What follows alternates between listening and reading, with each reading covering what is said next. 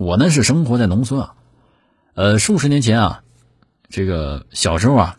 就非常的期盼来客，嗯，来且，哈哈，可以吃点好吃的嘛。可是大人们不一样，每次来且要热情，往往把一个半月的收入用光了，啊，如果来且太多太贫了，往往担心无力招待而得罪亲友，还担心家里老大老小啊生计不济了，是吧？哎，家中客不断，杯中酒常有啊。那是达官贵族、特有钱的富人才有的能耐，而一般的小康之家，啊，不能无可，也不能天天有且啊，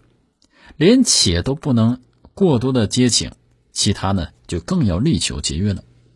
那么这个思想啊，也许与我们当前的消费，呃，提倡啊，就是说提倡这消费啊，主张超前消费这种经济观是不同的，不太适合现实，但是在古代呢，是很有影响的。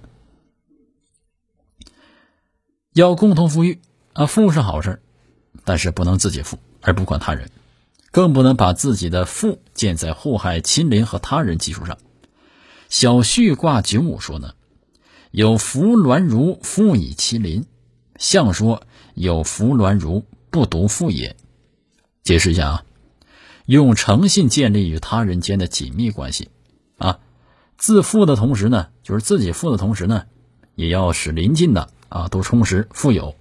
几千年前的人啊，能说出这一见解，多么超前有远见啊！如果这话是周文王和孔子说，那符合共产党员标准，应该追认为我们的共产党员啊。哎，邓小平读没读此书我不知道，而他的让一部分人先富起来，然后走共同富裕之路的改革思想，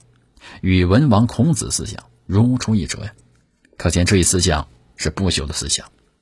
富人作为人群中的精英，自己富了呢，也应该使邻居富，